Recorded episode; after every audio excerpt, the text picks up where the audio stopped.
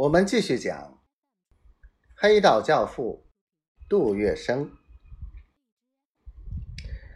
黄金荣说道：“这个条件恐怕很难办到。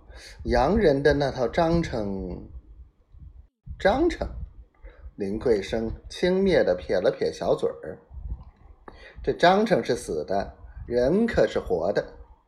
石维爷不答应，你就拆他的台。”好吧。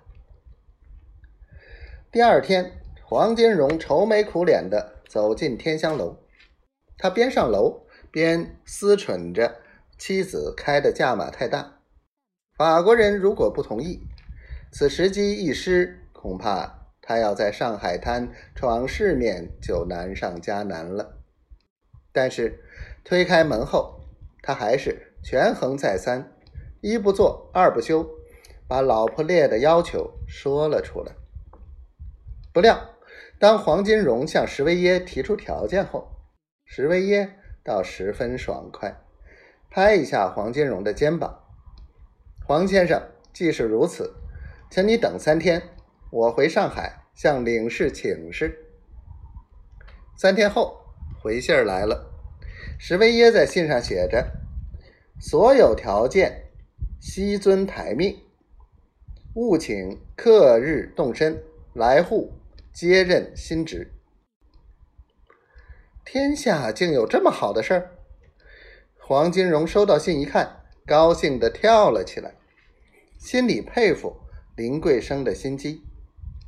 他立刻把徐福生喊来，嘱咐道：“你去把老天宫戏馆盘掉，随后到上海找我。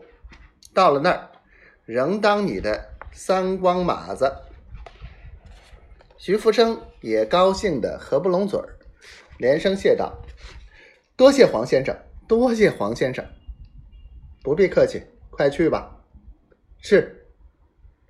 随后，黄金荣与妻子林桂生草草收拾了行李，搭火车回到了上海。凭着黄金荣与法普房的一纸协议，他先在。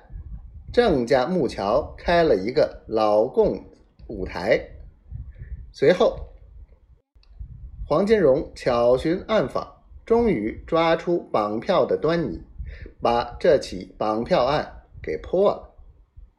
上海法租界公董局下设警务、工程、税捐三处，救火与卫生局各一处。警务处在卢家湾，老上海称它是。卢家湾老行，这是法租界的七个巡捕房之一。